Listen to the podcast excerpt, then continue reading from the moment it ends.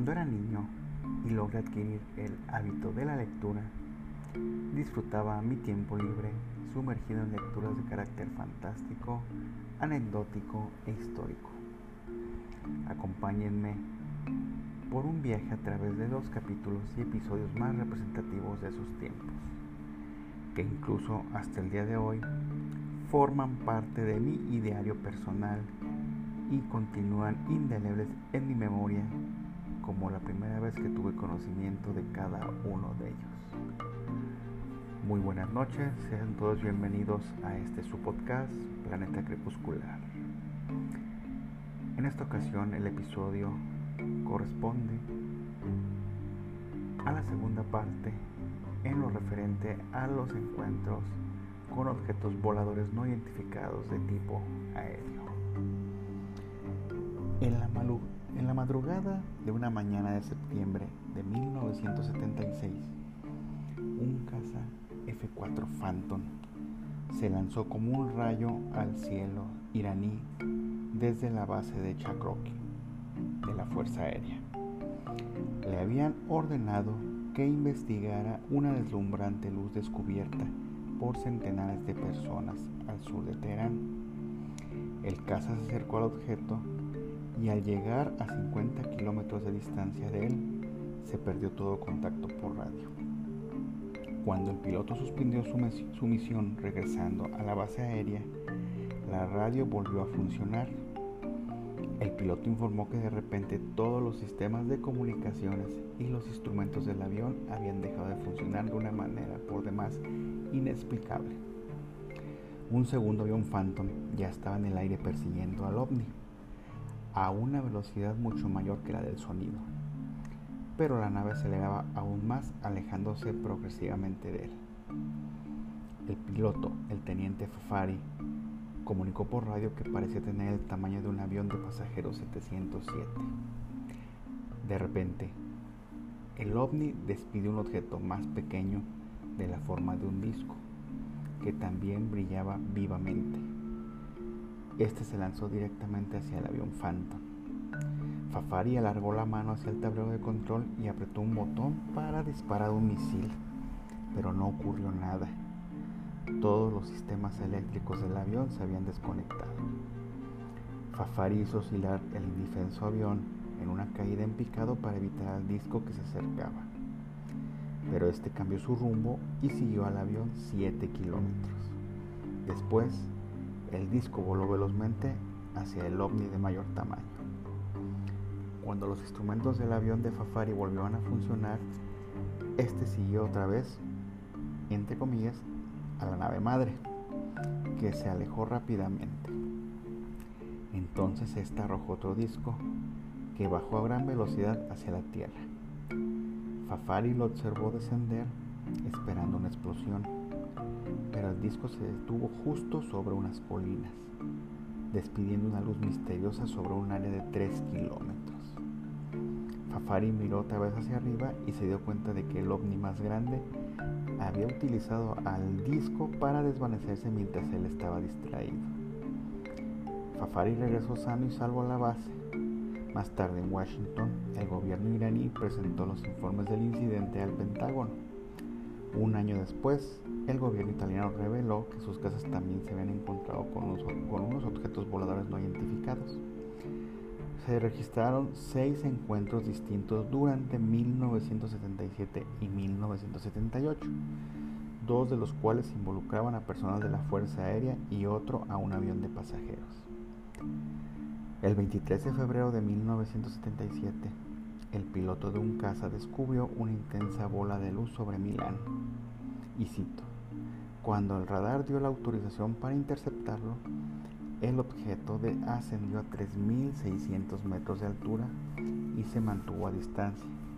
Pude verlo durante 23 segundos, dijo el piloto. El 27 de octubre del mismo año, un objeto volador no identificado con forma de balón de fútbol pasó velozmente cerca de un helicóptero durante los ejercicios de la OTAN en la base Elmas, cerca de Cagliari, Cerdeña. El, Ministerio de Defensa citó las palabras de un controlador aéreo y cito, vi a un ovni que volaba a una velocidad de unos 900 kilómetros por hora. Iba detrás de un helicóptero que participaba en las maniobras militares. Otros tres pilotos de helicópteros y los tripulantes de casas también informaron haber visto al objeto volador no identificado, que había volado junto a algunos de ellos. Más tarde, se envió un caza para interceptar un objeto distinto con forma de cigarro, pero este resultó demasiado veloz. Otras tres observaciones que figuraban en el informe italiano fueron hechas por controladores de tráfico aéreo mediante prismáticos.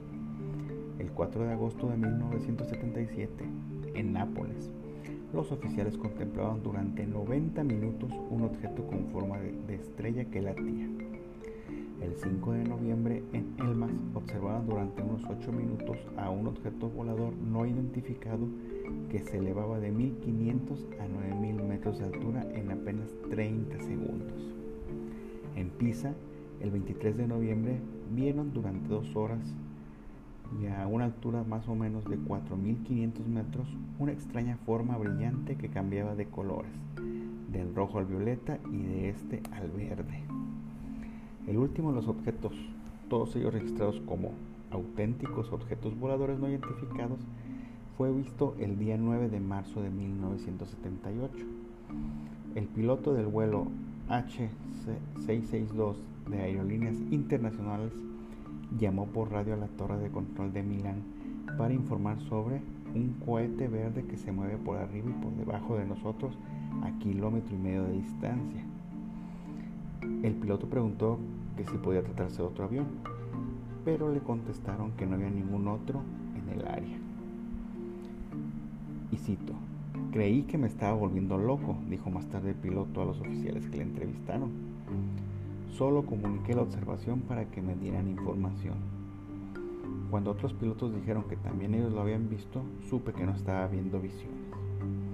El 7 de mayo de 1980, tres casas de la Fuerza Aérea Austriaca se elevaron en el cielo después de que un piloto de la línea KLM comunicara a los controladores aéreos de Viena que un objeto esférico gris estaba volando sobre un avión en las montañas Einstein. Se observó a dos casas que interceptaron al objeto, mientras el tercero filmaba la confrontación. Pero ambas misiones resultaron imposibles. Los tres establecieron contacto visual con el objeto, pero no pudieron aproximarse a causa de su comportamiento impredecible y errático. Pronto el objeto se desvaneció completamente. También los pilotos rusos han informado haber visto a los objetos voladores no identificados. Uno de ellos incluso sostuvo un combate aéreo con uno de estos objetos. El profesor Felix Siegel del Instituto de Aviación de Moscú relató. Se llamaba Arkady Aprakskin. Volaba en un caza cuando se encontró con un ovni que tenía la forma de un cigarro. El radar también lo había descubierto y le ordenaron que lo obligara a aterrizar o en caso contrario abriera fuego. Apaxin comenzó a aproximarse, pero la misteriosa nave disparó un rayo en forma de abanico que lo cegó momentáneamente y paró los mandos y el motor de su aeronave. El piloto tuvo que descender planeando hasta lograr aterrizar.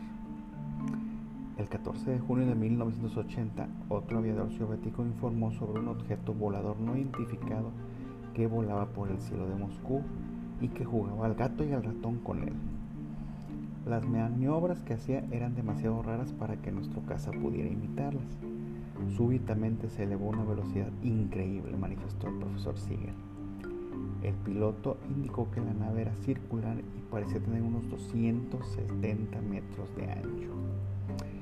El 22 de octubre, cuatro meses después, cuando volaba en su bombardero de patrulla sobre el Ártico, el capitán Vladimir Dustov encontró flotando debajo de él un platillo de tamaño similar. Dustov cambió de rumbo para rodearlo. Dustov me dijo que era verdaderamente inmenso, explicó el profesor Siegel, añadiendo. Un cono de luz descendía de él y le daba una apariencia misteriosa, pero no mostraba ninguna señal de vida. Luego los instrumentos de dubstop enloquecieron y su aparato perdió altura. El objeto volador no identificado despegó de manera vertical y ascendió rápidamente delante de él, dejando tras de sí una nube azul verdosa. Dubstop piloteó con cuidado su casa y casi inutilizado de regreso a la base e informó sobre el incidente. En 1954, los pilotos comerciales norteamericanos se enfurecieron cuando la CIA y la Fuerza Aérea les impusieron trabas de tipo militar para informar sobre los objetos voladores no identificados. El control comenzó en febrero, a partir de una conferencia en la que los oficiales del Servicio de Información del Transporte Aéreo Militar se reunieron con los directivos de las principales líneas aéreas para tratar de acelerar el proceso de información de los objetos voladores no identificados descubiertos durante vuelos de tipo comercial. Hasta ese momento, los pilotos habían notificado sobre los extraños objetos después de aterrizar. Ahora, la Fuerza Aérea les dio instrucciones precisas de comunicar por radio las novedades al cuartel general del Servicio de Información del Transporte Aéreo Militar en Washington o a la base militar más cercana si se encontraban en vuelo. También les indicaron que no hablaran de las observaciones ni dieran información a los periódicos. Un mes más tarde, los reglamentos que amenazaban a los pilotos de la Fuerza Aérea con 10 años de prisión y una multa de 10 mil dólares por no ser capaz de mantener un secreto absoluto fueron ampliados a fin de incluir a, a las tripulaciones aéreas de vuelos civiles. De forma comprensible, los veteranos pilotos de las líneas aéreas reaccionaron airadamente. Un recurso de, este, de protesta fue firmado por 450 hombres, 50 de los cuales, todos con al menos 15 años de servicio, dijeron en una reunión que la tentativa de censura lindaba con, y cito, lo ridículo. Se trataba, sostuvieron los pilotos, de una lección en el terreno de la mentira y la, y la intriga, y en definitiva de una actitud de las fuerzas de la Fuerza Aérea llevada al último extremo.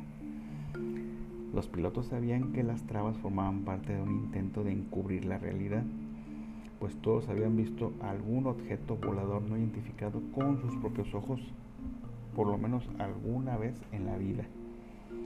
Muchos habían visto varios, los pilotos revelaron que todas las noches se denunciaban de 5 a 10 observaciones por parte de pilotos comerciales solo en los Estados Unidos de América, indicando que casi era una rutina advertir a los pasajeros para que se abrocharan los cinturones de seguridad cuando los objetos voladores no identificados andaban cerca. Algunas de las observaciones realizadas por civiles en los últimos 40 años no han sido de modo alguno menos espectaculares que aquellas denunciadas por las fuerzas aéreas. A primeras horas del 23 de julio de 1948, el capitán Clarence Childs y su copiloto John White vieron desde su, desde su avión DC-3 de la Eastern Airlines una extraña nave sobre Montgomery, Alabama. Era una especie de proyectil semejante a un cigarro que se dirigía desde el noroeste hacia el Dakota. Childs viró su avión hacia la izquierda y cuando el objeto volador no identificado lo pasó a 200 metros de distancia, observó a lo largo de la silueta metálica sin alas dos hileras de escotillas por las que brillaba una luz, una luz extraña. Y cito, en la parte inferior de la nave se veía un intenso brillo azul, dejaba una estela de llamas rojo anaranjadas de 15 metros de longitud. El objeto se detuvo cuando llegó a la altura del avión y luego salió disparado hacia arriba a una gran velocidad. El avión DC-3 se tambaleó como si hubiera sido atrapado por la sacudida. Más tarde, Childs supo que un pasajero que había permanecido despierto había visto el gran rayo de luz. Seis años después, la tripulación y los pasajeros del Boak estratosférico Centaurus contemplaron una exhibición de vuelo de mejor calidad. El 29 de junio de 1954, a medida que su avión se aproximaba a Goose Bay en la península del Labrador, Siguiendo su ruta desde Nueva York a Shannon y Londres, el capitán James Howard reparó en un gran objeto oscuro que surgía de las nubes, 7 kilómetros a su izquierda y que volaba aparentemente en forma paralela a ellos. El objeto estaba rodeado por cinco manchas más pequeñas. Howard se anticipó a su llegada y comunicó por radio con Goose. Dos cazas Sabre F-80 de los Estados Unidos de América despegaron inmediatamente después de este aviso. Lo que ocurrió después fue presenciado por los 11 tripulantes y los 19 pasajeros del avión estratosférico y más tarde fue descrito por el investigador John Carnell. Carnell escribió, cuando estaba a 25 kilómetros de distancia, un piloto de los cazas comunicó que había localizado en el radar a los objetos desconocidos y el avión de pasajeros. En aquel instante, los seis objetos más pequeños que parecían discos se pusieron en una fila y pareció que penetraban en el objeto más grande, el cual empezó a desvanecerse cuando por encima aparecía el avión caza. Gardner, que describió a la nave madre como, y cito, un gran objeto de forma cambiante, más bien como un enjambre de abejas pero sólido, dijo que ese año se había visto varias veces la misma formación tanto sobre América como sobre Europa. Aquí cabe hacer una, una referencia o una reflexión, perdón ¿Son los objetos voladores no identificados culpables de que algunos aviones civiles se hayan estrellado? Veamos algunos, algunas referencias. En 1953, el piloto de un avión de pasajeros DC-6 que volaba desde White Island en el Pacífico hacia Los Ángeles informó, antes de que su radio se parara, que unos objetos voladores no identificados se acercaban más tarde, los equipos de salvamento encontraron los restos del avión y de 20 cadáveres. También en Michigan, como se señala en otra parte de, este, de estos testimonios, los testigos vieron en el cielo una curiosa bola de luz. La misma noche en que un DC-4 se estrelló, muriendo en este accidente 58 personas. Un sábado por la tarde, a finales de octubre de 1978, Frederick Valentich desapareció mientras volaba en su Cessna 182 de un solo motor desde Melbourne, Australia, hacia King Island. Valentich se hallaba cerca del cabo Otway, sobre el estrecho Bass, a 55 kilómetros al sur de Melbourne, cuando explicó a los controladores aéreos que lo seguía un avión con cuatro luces brillantes. Cuando los oficiales le preguntaron si podía identificar al avión, les comunicó, no es un avión, es. Y en ese momento el equipo se paró. Dos minutos después volvió a funcionar brevemente y Valentis relató, estoy dando vueltas y la cosa también lo está haciendo sobre mí. Tiene una luz verde y una especie de luz metálica en el exterior. Valentich añadió, que su motor se estaba ahogando y que funcionaba a pocas revoluciones. Luego se perdió todo contacto con él. Los aviones y buques de rescate rastrearon el área, pero no encontraron más que una mancha de aceite que parecía demasiado grande como para ser de un avión ligero. En ese entonces, la novia de Valentich, Rhonda Rumston, de 16 años, expresó lo siguiente: Sé que está vivo, y que lo veremos pronto. Ronda agregó que había dado información ultra secreta a funcionarios estatales. Un portavoz indicó, prometimos mantener los detalles de la entrevista en secreto. En 1981, los, autores Kevin Kyle y Gary Lester utilizaron esta desaparición como prueba de su afirmación de que el estrecho Bass era otro triángulo de las Bermudas. Ambos manifestaron que en 1932 un moderno avión cuatrimotor que transportaba a dos tripulantes y diez pasajeros se desvaneció en este mismo lugar y que en 1979 un balandro y sus cinco tripulantes habían desaparecido sin dejar rastros. Kill y Killey y Lester volvieron a bautizar las aguas entre Melbourne y Tasmania como, y cito, el meridiano del diablo. Tomando en cuenta esto, también hay testimonios o documentados de, de objetos voladores identificados que se podría decir que estaban vigilando al ya célebre y desaparecido avión supersónico, el Concorde. Esto se reportó mucho, por ejemplo, por personas que vivían cerca del aeropuerto londinense de Heathrow, que afirmaban que los objetos voladores no identificados mantenían vigilado al jet supersónico anglo-francés. La señora Dee Goden, de 65 años, que vivía al oeste de Londres, declaró haber visto por primera vez uno de estos objetos en agosto de 1979.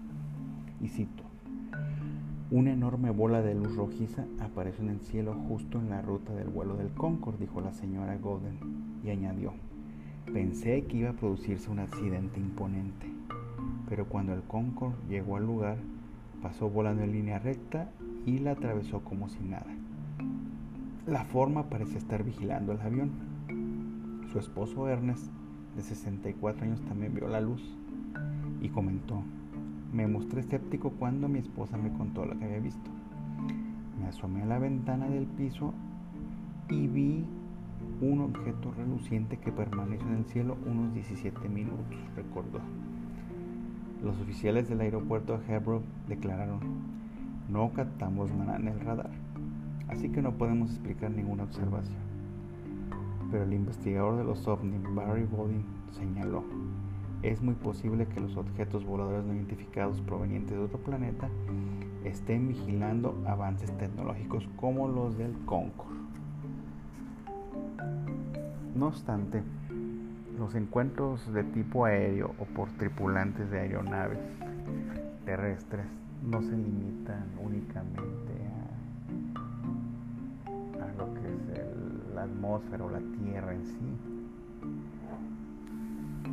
Un importante asesor espacial norteamericano sostiene que dos objetos voladores no identificados estaban espiando el 20 de julio de 1969, cuando Neil Armstrong dio un pequeño paso para un hombre, pero un gigantesco salto para la humanidad al caminar sobre la superficie de la Luna.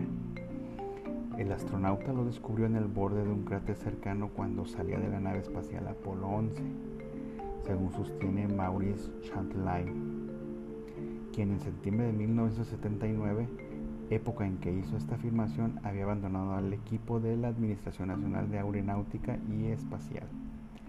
Charterline aseguró que mientras Armstrong informaba de su observación al control de Houston, el copiloto Buzz Aldrin filmó la nave alienígena dentro del Apolo. La NASA ordenó que se ocultara el incidente, alegó Chatelain los controladores de la misión suprimieron de las emisiones de todo el mundo el informe por radio de Armstrong este, que realizó del histórico suceso. Y cito, por razones de seguridad. La NASA descartó la historia como absolutamente ridícula.